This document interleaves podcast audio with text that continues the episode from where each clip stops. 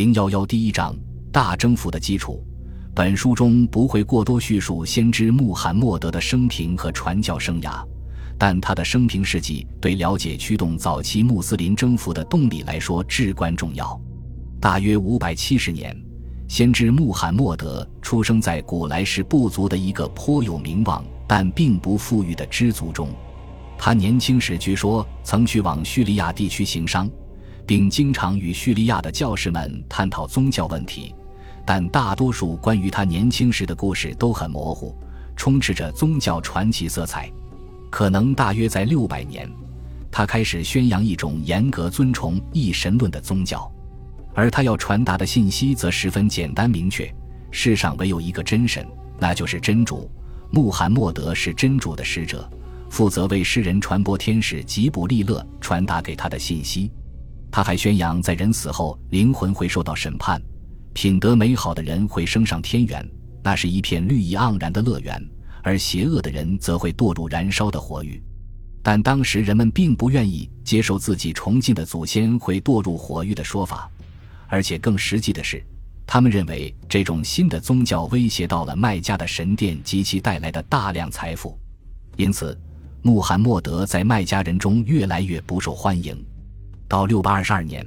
穆罕默德与麦加人的矛盾达到了顶峰，然而幸好在北方三百二十公里外的麦地那，当地人向穆罕默德发来了邀请。麦地那是一个与麦加十分不同的城镇，在这座城市中没有神殿，当地人在肥沃的绿洲上建立起了零散的居住区，依靠种植小麦和海枣树为生。麦地那城当时正处于危机之中。部族世仇和斗争使这里居民的生活困苦而危险，但似乎没人有能力平息这些仇恨。就在这个时候，当地人请来了穆罕默德这个来自素有名望的古莱氏部族的外地人来调解他们之间的冲突。于是，穆罕默德带着一小批追随者从麦加来到了麦地那。他们的这场旅程被称为西吉拉，即迁徙。跟随穆罕默德的人们被称作谦士，而麦地那当地支持先知的人们则被称为俯士。这次迁徙的年份六百二十二年，标志着伊斯兰纪元的开始。在这一小批先士中有艾布伯克尔、欧迈尔和奥斯曼，他们后来成了先知的头三任继承者，还有先知的堂弟和女婿阿里。这场迁徙标志着穆罕默德已不再是一个孤独的先知，不再是一介毒夫。而是成了一个规模虽小但不断扩张的政权的领袖。穆罕默德从一开始就是个善战的武士，而不仅仅是先知和法官。伊斯兰社区的扩张也一直伴随着冲突，而不仅仅是传道。当时麦加的古莱是部族决心要粉碎他的势力，而穆罕默德也依靠袭击商队做出了强烈反击，此举打击了麦加贵族的生命线。六百二十四年。在白德尔水源边，穆斯林第一次击败了麦加人。在这场战役中，他们抓获了许多俘虏，但并没有扣押商队，而是把他们平安护送到了麦加。两年后，麦加人在乌侯德击败了穆斯林。第二年，他们又试图夺取麦地那城。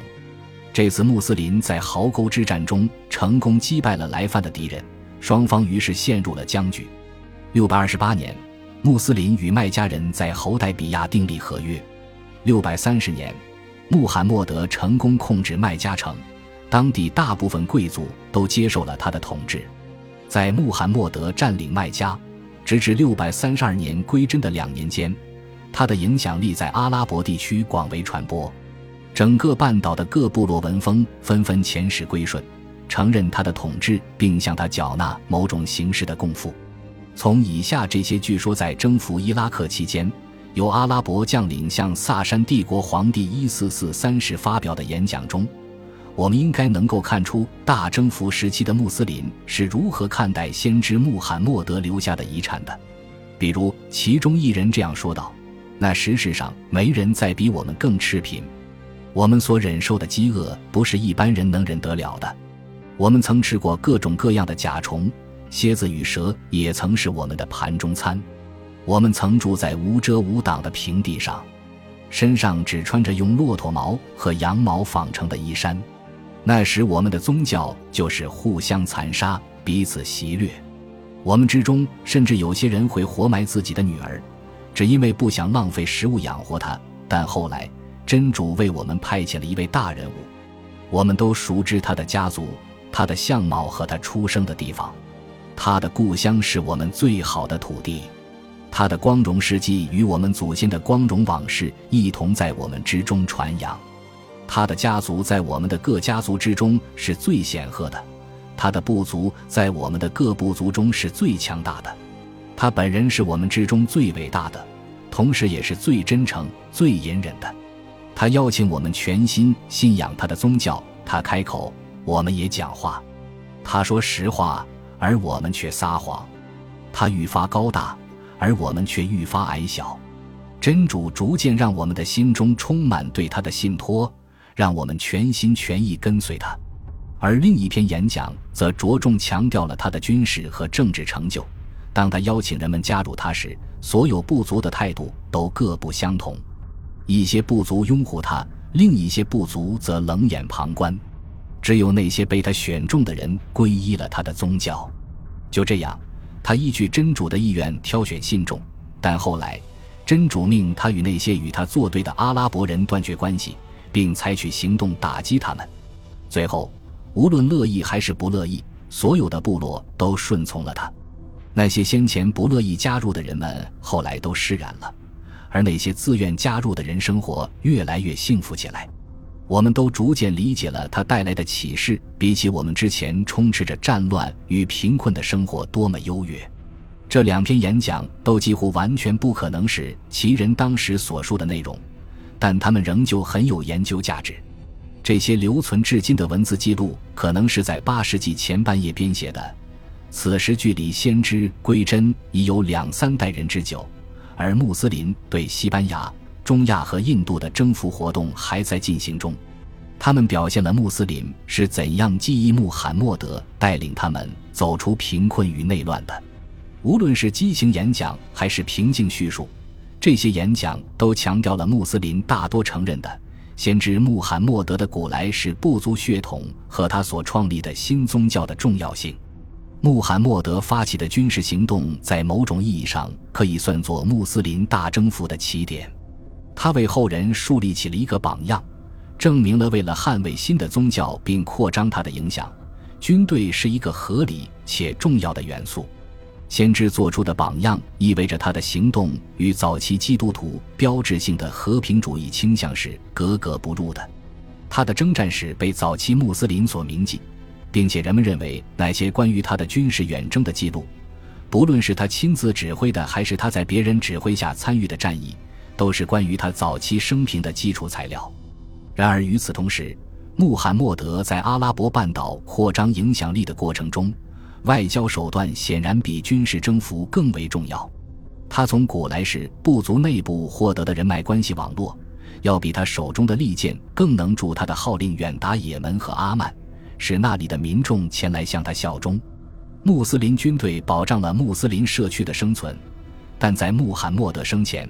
军队还并不是穆斯林扩张的主要手段，伊斯兰教的教义还提出了吉哈德的概念。吉哈德或圣战在伊斯兰教教义中是一个重要概念，这一概念从一开始就在穆斯林中间引起了持续不断的争论。许多基本问题，比如吉哈德是暴力活动还是仅指精神斗争，是仅指自卫战争还是为伊斯兰教开疆拓土也算合法。是穆斯林应尽的义务，还是会得到善功回报的志愿行为，都尚有争议。古兰经中也有许多章节指示穆斯林应当如何对待不信仰者，而不同章节给出的信息也各有不同。有一些经文倡导穆斯林通过和平的争辩与讨论来说服非穆斯林认识到他们的信仰是错误的。比如第十六章第一百二十五节中就告诫穆斯林：你应凭智慧和善言而劝人遵循主道，你应当以最优美的态度与人辩论。你的主的确知道谁是背离他的正道的，他的确知道谁是遵循他的正道的。一些经文暗示了至少有一部分穆斯林并不愿意参与军事行动。这些经文谴责他们本应为主道而战的时候，却留在家里什么也不做。这些劝诫章节的数量和急迫程度表明，在早期穆斯林中存在着一群不发声的不合作者，出于某种原因，他们并不情愿为了他们的新兴宗教参与进攻性战争。一些章节显示，这些不参与战斗的人们既被剥夺了现世的战利品，也被剥夺了来世的奖赏。比如第四章第七十二至七十四节就很详细的描述了这一情形。你们中的确有人逗留在后方，如果你们遭遇灾难，他就说。真主却已护佑我，因为我没有同他们在前方。如果从真主发出的恩惠降临你们，他必定说：“但愿我曾与他们同在前方，而获得伟大的成功。”以后是生活出卖今世生活的人，教他们为主道而战吧。谁为主道而战，以致杀身成仁或杀敌治国，我将赏赐谁重大的报酬。感谢您的收听。喜欢别忘了订阅加关注，主页有更多精彩内容。